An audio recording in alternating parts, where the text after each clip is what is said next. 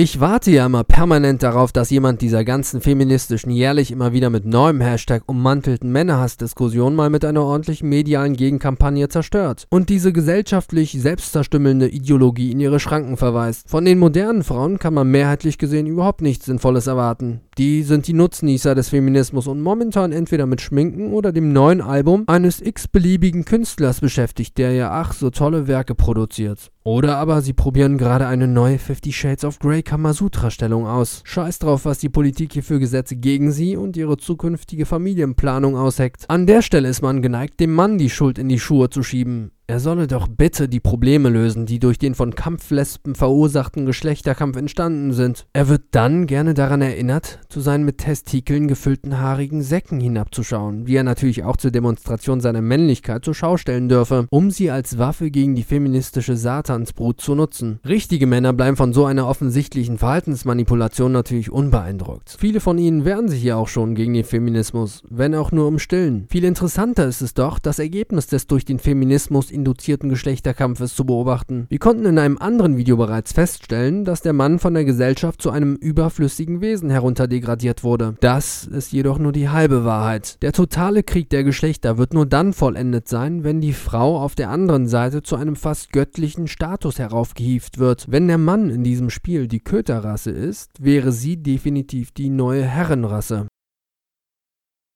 Diese Einleitung sollte Grund genug sein, um diesen Inhalt bei den beliebigen sozialen Netzwerken zu sperren. Immerhin haben wir es hier mit Blasphemie zu tun. Den Feminismus oder die moderne Frau darf man nicht kritisieren. Das ist sexistisch, frauenfeindlich und eigentlich, ja, schon fast wie eine reale Vergewaltigung. Darum geht es Feministen grundsätzlich. Der Mann soll verstümmelt und seiner Macht beraubt werden. Denn davon habe er, laut zahlreicher sinnloser Artikel und anderer hochintellektueller Werke, viel zu viel. Aber fangen wir einmal mit den Grundlagen der modernen feministischen Sichtweise über den Mann an. In einem Weltartikel wird festgestellt, dass zu viel Testosteron Männer scheinbar dumm macht. Scheinbar hat man hier wohl vergessen, dass diese ganzen dummen Erfindungen von diesen dummen Männern stammen. Flugzeugfliegen ist dumm, Autofahren ist dumm, Internetsurfen ist dumm, Männer sind dumm. In einem anderen Artikel projiziert ein Autor seine eigene Verunsicherung auf alle Männer. Er ist der Meinung, dass der Mann verunsichert sei. Gefüttert wird seine These und sein Ego durch die Verwendung hochintellektueller Begriffe wie Inkommensurabilität, Body Switching oder Meandern. Mit einer zusätzlichen Prise Mitgefühl soll der Leser nun gänzlich dazu animiert werden, Mitleid mit dem Autoren zu haben und seiner These zuzustimmen. Der Mann ist tatsächlich verunsichert. Die Macher einer Dating-App konnten herausfinden, dass mehr als 80% der Männer von Frauen als unattraktiv eingestuft werden.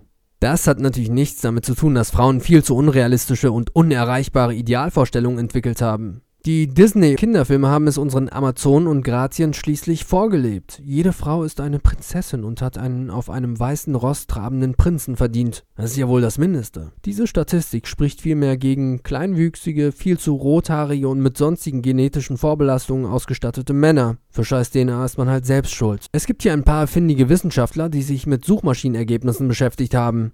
Diese haben herausgefunden, welche Schlagwörter Frauen am häufigsten in der Suche verwenden, wenn sie nach erotischen und pornografischen Werken suchen. Hier sind die Top 5. Vampir, Werwolf, Milliardär, Chirurg und Pirat. Wie gesagt, es handelt sich hier wirklich um total realistische Vorstellungen an eine ganz normale Beziehung.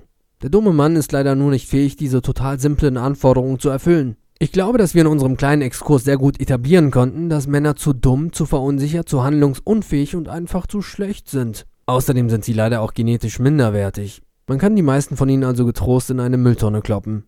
Es wird jetzt Zeit, auch die andere Seite des Ufers zu durchleuchten. Wie gut sind eigentlich unsere Göttinnen? Was soll denn die Frage hier an der Stelle überhaupt? Frauen sind natürlich in all ihren Formen, Farben und Ausprägungen das Beste von der Welt. Ist doch klar. Frauen sind sehr intelligent. Laut Huffington Post sind Frauen sogar intelligenter als Männer, wenn man den emotionalen Intelligenzquotienten mit dem normalen Intelligenzquotienten austauscht. Emotionen können Frauen sehr, sehr gut. Das dürfte jetzt einige Menschen überraschen, ist die Wahrnehmung doch in den meisten Fällen eine ganz andere. Frauen haben Emotionen überhaupt nicht im Griff, mag der eine oder andere entgegnen. Ich möchte daran erinnern, dass diese Ansicht, so richtig sie auch sein mag, sexistisch ist und unsere Grazien aufs höchste beleidigt. Sie dürfen in dem Fall natürlich auch nicht wissenschaftliche Argumente präsentieren. Zum Beispiel haben Forscher festgestellt, dass Frauen häufiger an Neurose leiden. Menschen mit hohem Wert an Neurotizismus sind ängstlich, labil und sensibel. Sie neigen zu Nervosität, Reizbarkeit und Launenhaftigkeit. Sie sind eher unsicher, schnell verlegen und neigen zu Trauer und Melancholie. Aber wie gesagt, Frauen sind die besten Menschen und die eben genannten sexistischen Forscher werden schon bald feminazisiert sein und solche schwachsinnigen, richtigen Theorien nicht mehr von sich geben. Frauen haben die beste Intelligenz. Im Vergleich zu den dummen Männern erreichen sie in der von Politikern und Quatschköppen künstlich aufgestellten Bildungsblase die höchsten Abschlüsse. Und nicht nur das. Sie kommen mit ihren hohen Bildungsabschlüssen im Anschluss doppelt so häufig in den Niedriglohnsektor. Diese Quadratur des Kreises muss der Mann hier erstmal nachmachen. Die Intelligenz der Frau spiegelt sich auch in den Patentanmeldungen wider. Frauen machen nie mehr als 25% der Patentanmeldungen aus. In vielen Ländern erreichen die nicht mal 10%. Das ist intelligent, denn warum sind Männer so dumm, um Lösungen für irgendwelche gesellschaftlichen Probleme zu finden? Die moderne Frau tickt einfacher. Sie ist schon glücklich, wenn sie ihren Kopf in ihren Fake-up-Tusch- und Schminkkasten tupfen kann, um sich ihr Gesicht mit den buntesten Farben zuzukleistern. Damit wären wir beim Aussehen. Eine Frau sieht natürlich immer sehr, sehr gut aus. Fake-up, Make-up hat sie zwar nicht nötig, sie benutzt es vorsichtshalber trotzdem.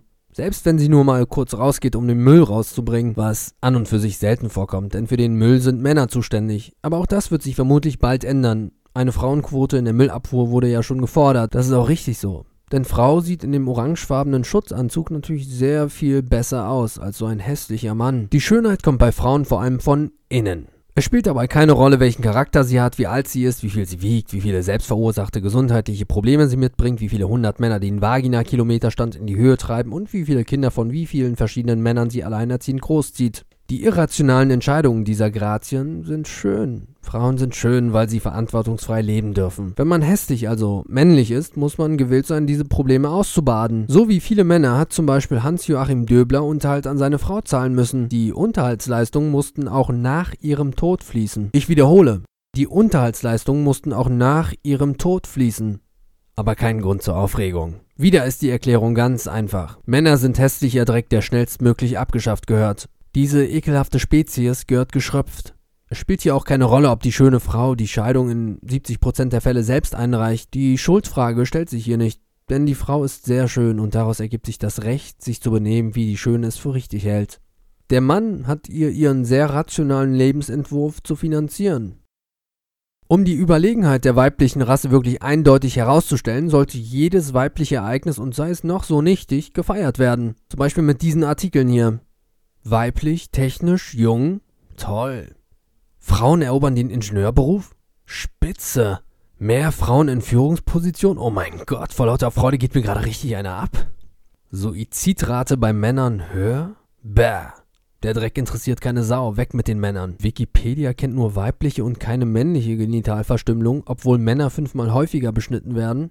Wer interessiert sich schon für den Penis, wenn die Vagina ihm übergeordnet ist? Die Überlegenheit der weiblichen Herrenrasse ist zudem natürlich in knallharten Gesetzen gegen das andere überflüssige Geschlecht zementiert. Frauen, die ihre Kinder erziehen, haben selbstverständlich trotz geringerer Einzahlungen ein geringeres Renteneintrittsalter.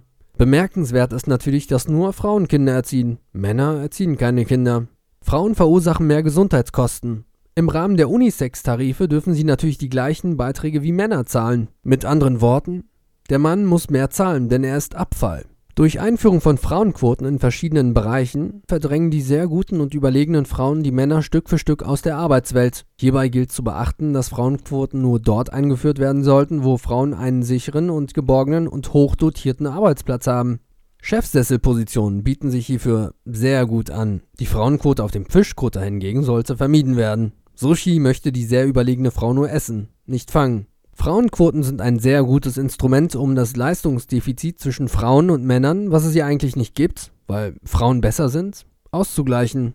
Zum Beispiel bei der Bundeswehr oder bei der Polizei. Hier gibt es für das sehr überlegene Geschlecht geringere Anforderungen beim Sporttest.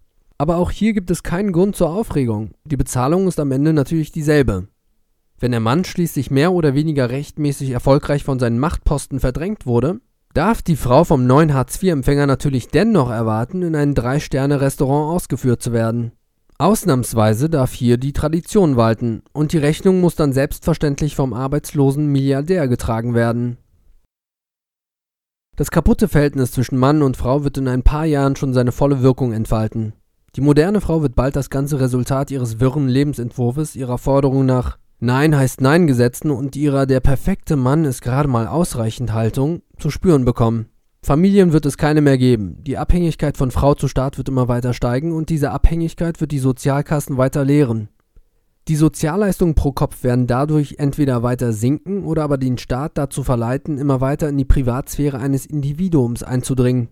Der Mann, der natürlich viel zu viel verdient, wird diesen staatlichen Vaterersatz indirekt mitfinanzieren. Natürlich könnte er auch selbst Vater sein, ohne staatliche Zwischenschaltung, aber den möchte die moderne Frau ja nicht. Irgendwann wird aber auch der Mann sich dem ihm feindlich gesinnten staatlichen Einflussbereich entziehen, seine Sachen packen und fliehen, und allein bleibt dann eine veraltete, unglückliche, alleinerziehende Frau zurück. Es dämmert ihr so langsam, dass da was nicht stimmt, und sie stellt schließlich die alles entscheidende Frage. Wo sind all die guten Männer hin?